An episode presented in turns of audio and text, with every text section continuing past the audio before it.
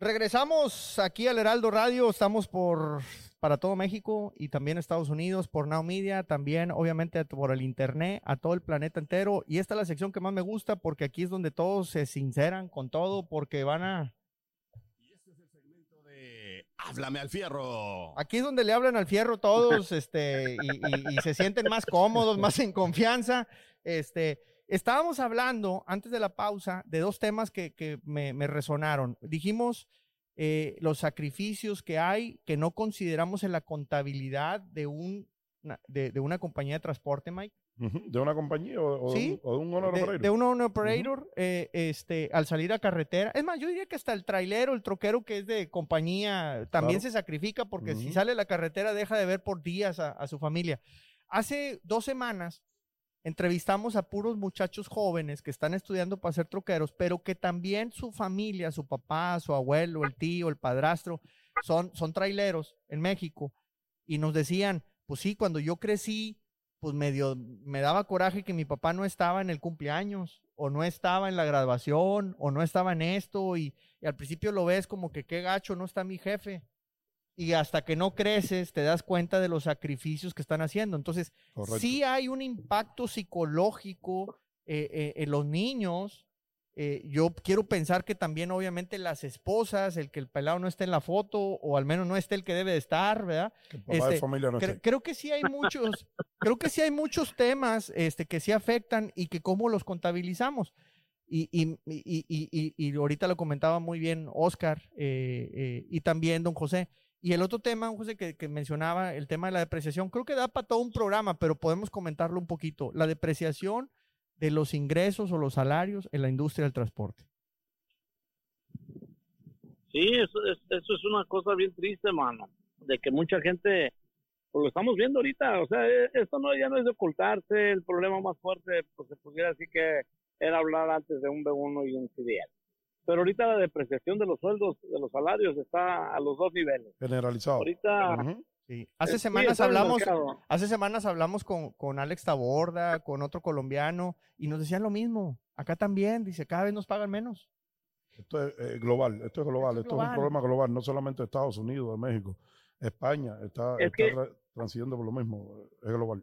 Ahí, ahí entra lo que tú dijiste ahorita de los muchachos que hablaron de escuela yo personalmente, yo mi idea es que, la, una de las peticiones más fuertes que se le tiene que hacer al FMCA, que esto de la CDL no sea una licencia de trabajo, que sea una profesión, porque tenemos que ser profesionales, tenemos que ser profesionistas para empezar, no es profesionales, profesionistas, porque ¿Por qué? Porque tenemos que entender que esto no es nada más súbete al camión y vete, vete a trabajar. Para que nos puedan calificar unos sueldos, así que nos puedan dar un, sueldo, un sueldo calificado, tenemos que tener una calificación. Y si no tenemos escuela, ¿quién nos va a calificar para poder exigir sueldos justos? Entonces, tan solo yo, yo soy sincero con toda la gente, y te lo voy a decir a ti ahorita tambií aquí públicamente, que se entere toda la gente. No, pues estamos hablándole al fierro. Ah, sí, al Chile, como dicen los mexicanos. Entonces, tire para adelante, no ahí, te, ahí, te, va el putazo que más me duele. ¿Cómo es posible que yo, yo, yo, José González, tengo una compañía en Estados Unidos y no sé hablar inglés, bien? Que tuve la comodidad y tuve las herramientas para poder llegar al éxito, por decirlo así, no quiere decir que sea mío nada más si yo no tengo esas herramientas que yo utilicé a mis hijos, fueron herramientas familiares, que son los que me han impulsado a hacer esto que salga adelante, no hubiéramos salido adelante. Y si tú ya entras a una clase profesional, que esto sea una profesión, que sea una, una carrera, si tú no quieres, en México ya ves del Cebetis o del CONALEP, pero que sea una carrera, que sea una carrera donde tú realmente estudiaste y te exigan tu inglés. ¿Qué hubiera sido? Es lo que digo a mis hijos. ¿Puedo decir cabrón? Sí, ya lo dije. Digo, cabrones, si ustedes, si ustedes, este, si ustedes me dieran la oportunidad de que yo supiera el inglés que ustedes saben, a muchos los ¿dónde estaríamos? ¿Dónde estaríamos, Sí. Así mismo es. Es lo que dije, ¿dónde, ¿dónde quieres, dónde quieres que te trajera yo a los güeros? Los güeros estuvieran barriendo la oficina, dije. Desgraciadamente ustedes no comprenden todo lo que traigo de trayectoria en mi espalda, pero ustedes han, han agarrado una experiencia de 40 años de trabajo. Ustedes son jóvenes. Mi hijo tiene 27 años, trae un camión 2021, ya lo quiere cambiar por un 2023. Del trabajo, la experiencia, de la experiencia que él se llevó. Pues no digo que por muy chingón, sino que tuvo la experiencia, hace sus contratos como los debe de hacer cualquier gente que sabe y no tenemos ningún problema con él. Digo, él quiere cambiar un camión. Tuvo un, buen, reflejo en, en usted, José, y eso pesa mucho, la experiencia. O sea, tuvo una escuela.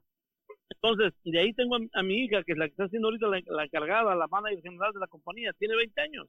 Ah, y ya te sabe negociar. ¿Cuál es el número de ella? Ya te sabe sí, es la que maneja, es la que maneja todos los billetes, luego, luego, este, ¿cuál es el, ¿cuál es el Instagram? No sé, este. no, pero, pero, pero, es cierto, o sea, hay, hay un complemento de, de, esa profesionalización, digamos, a través de la escuela administrativa, etcétera, con su experiencia laboral en los camiones y se logran cosas mejores, pero la gran mayoría no tiene acceso a eso. Y cuando Entonces, por eso es que a mí, a mí en, la, en, la, en, las posiciones del FMCA, yo sí quiero que el FMCA se ponga un poquito más difícil. ¿Por qué? Primero, para que nos exija el inglés a todo el mundo. Yo entro en ese, en ese paquete. Para que no digan, no, pues tú, tú no ni hablas inglés, estás chingando, quieres inglés. No, yo quiero el inglés para que todos y todos nos vayamos a, simple y sencillamente a pedir de comer. Qué vergüenza fue para mí hace 16 años cuando me quedé solo en la carretera.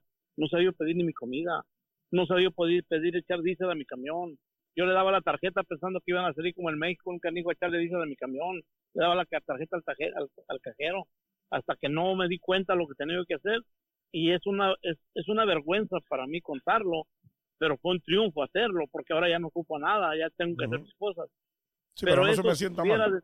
No se me sienta mal, no, sé que, que, que, que, que, caminó, caminó a un futuro bonito y, y todos pasamos por eso, ¿me entiendes? La, no, no, sí, pero lo, que digo yo, si esto fuera una profesión, tendríamos que, pasar una clase de inglés, no un curso, una clase, que fueran dos o tres años de escuela para que tú comprendas, porque hay gente que no sabe ni a qué terreno se está metiendo, lo manda el GPS por unas carreteras que no sabe si es montes, brecha o qué pasa ahí.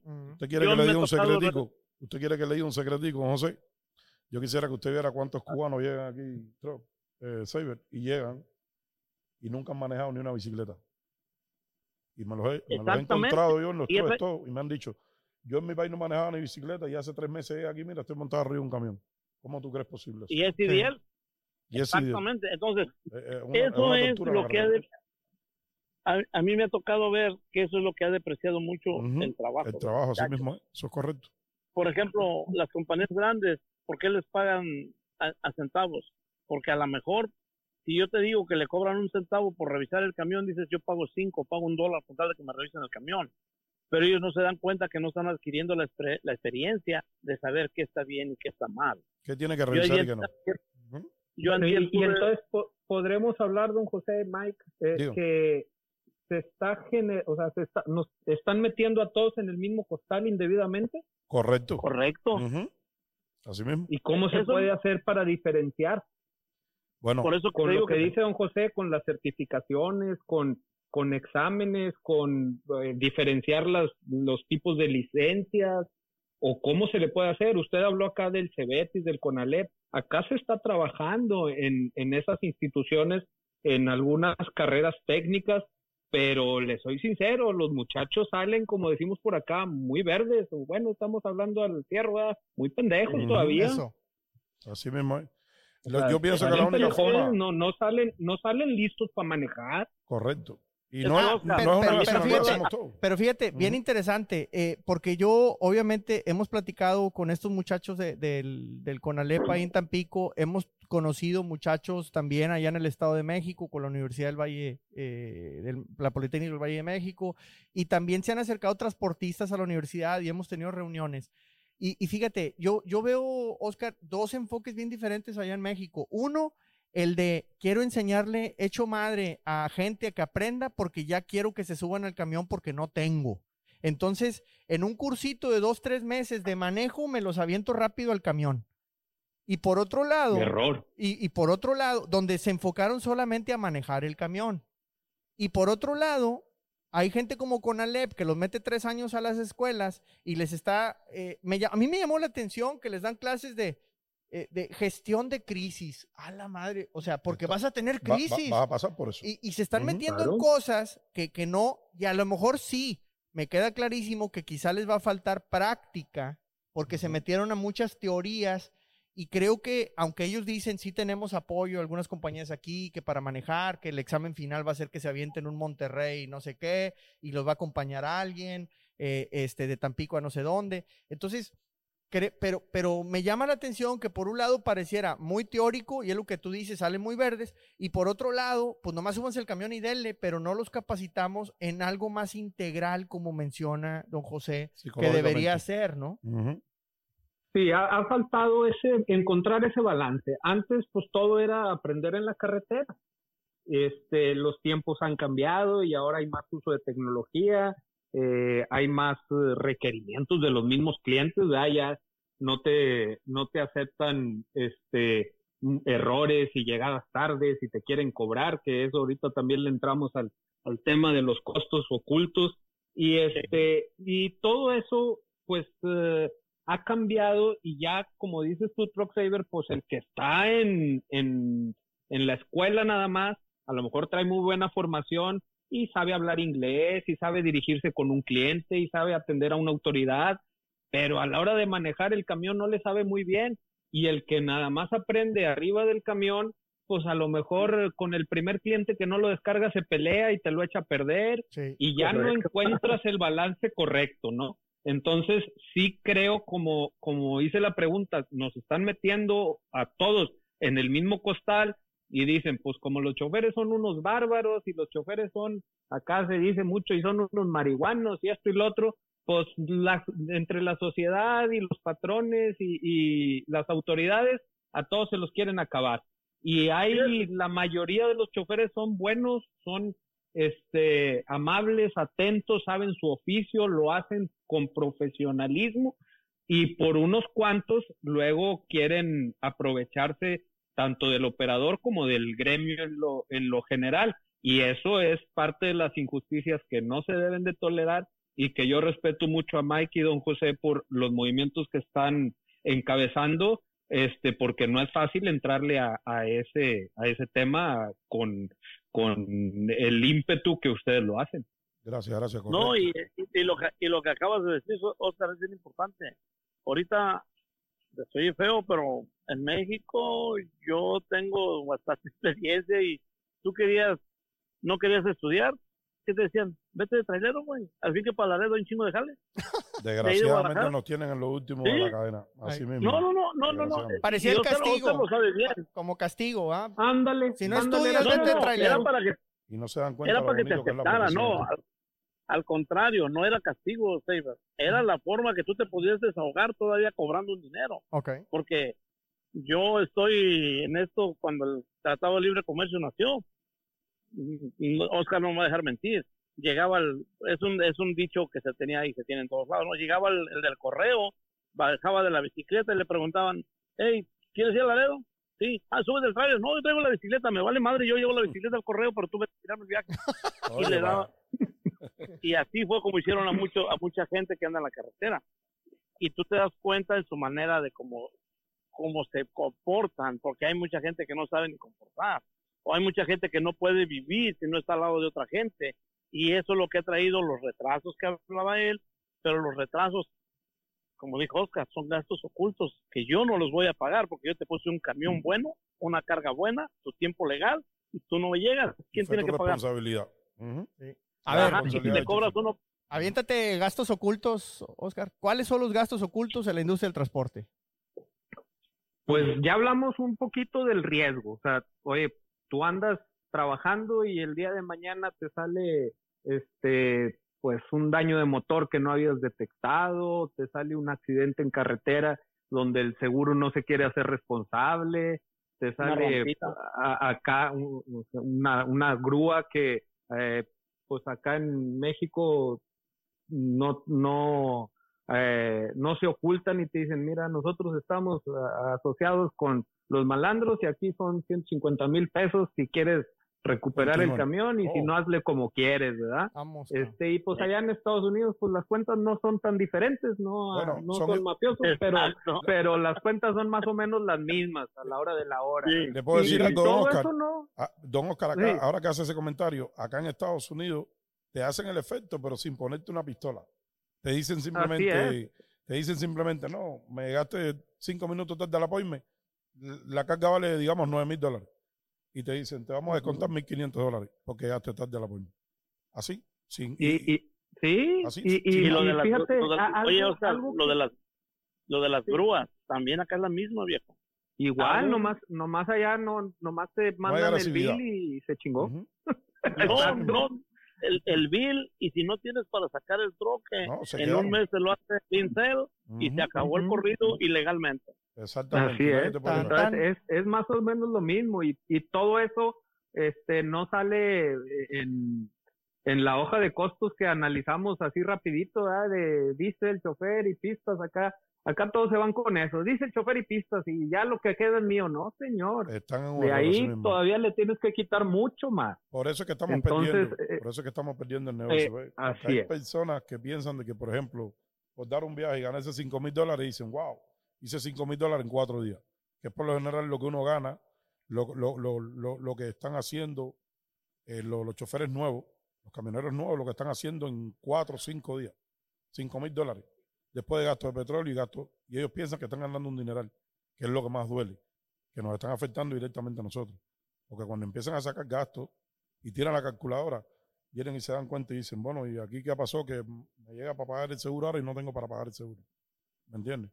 Por, e- por eso te digo, Mike, que si, Ujú. si fuera eso una profesión, en esa profesión acuérdate que hay diferentes tipos de clases. Vamos a Ujú. hablar- vamos a empezar por las, las elementales que necesitamos en la carretera. El inglés, Correcto. la mecánica, el manejo de mercancías, porque ahí ya podías especializarte en productos peligrosos, en hazmat, Yo hay algo. ya te podías Ujú. especializar a, pon- a poner una lona. Yo hay algo ¿Cómo que yo lo apoyo una mucho a lona? ustedes, ¿Cuánto? José. Yo un comentario que yo siempre recuerdo de usted y lo admiro es el comentario de que el camionero debe ser, ante, ante salir a la carretera, debe ser instruido para saber ajustar freno, Sí. para saber bloquear un chamber, saber hacer cualquier cosa que pueda llegar Oh. a un destino y pueda llegar a arreglarlo. Esa, pla- esa, esa plática la tuve ayer. Yo, yo acabo de tener una, una, una inspección del, del CSP, del Highway Ujú. Patrol de California, antier y ayer. Y fue lo que yo hablé con él, porque encontró un freno desajustado y me iba a poner el camión ahí en mi misma yarda. Dijo, no, te lo puedo, tengo que poner fuera de servicio porque Mm. está desajustado el freno. Digo, viejo, ¿cómo sabe el chofer que está desajustado el freno? No, pues que es problema tuyo, por eso. Pero yo le dije al chofer que ajustara los frenos.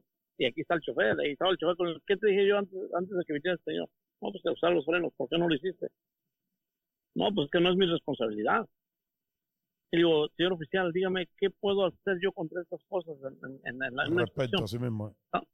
Estamos hablando ahorita de que usted está escuchando las respuestas que estamos recibiendo. Una direccional que, que se le indicó que cambiara el foco, se lo di el foco, no lo cambió, le dije, ahí está. ¿Y por qué tú me pones un pinche punto mal a mi licencia? ¿Por qué tú no cargas un poquito de responsabilidad a, a- a las personas que, tienen, que están haciendo el trabajo? Lo único que saben contestar es la ley. Y, también la gente, yo le, yo, o sea, yo le acepto al muchacho lo que él me está diciendo, porque lo que dijo Oscar es cierto. Lo que ocupamos es de que se vaya el camión. Y cuando le hicimos el test, pues hizo un test muy sencillo, que lo que teníamos era la carga encima, no la necesidad de, de- de- de- de hacer el test completo. Y lo que surge es cumplir con tu cliente. Entonces, si estamos contratando a alguien profesional, tiene que venir de un lado profesional. Está como los cursos de manejo que están que piden allá para la licencia de servicio público federal. Así ¿Qué fue eso? Este, que me disculpe si alguien está oyendo aquí y tiene una pinche escuela de eso. No, Ese pero es- curso- es, es la vida real. No existe. No, es que no existe. Ese Es pura venta de papeles eso. es un papel. ¿Por qué te ponen a dar un papel que ni siquiera te vieron? Yo estoy de acuerdo. Yo cuando tomé mi primera licencia federal, que fue en el 86, 87, por eso no me dejaban pasar mi licencia porque no traía un camión. Le dije, ¿cómo voy a traer un camión si no tengo licencia? Aparte que yo an- andaba de ayudante. No, pues ocupo un camión, ok. Me fui con mis amigos, me prestaron un tractor, me citaron en un lugar para hacerme la prueba. Lo que me dijo, ah, ya trajiste el camión, pues es lo que quieres. Si me hayas dado 20 pesos, te hubiera sido. Oye, cabrón, ¿y ahora quieres 20 pesos ya que tengo el camión aquí?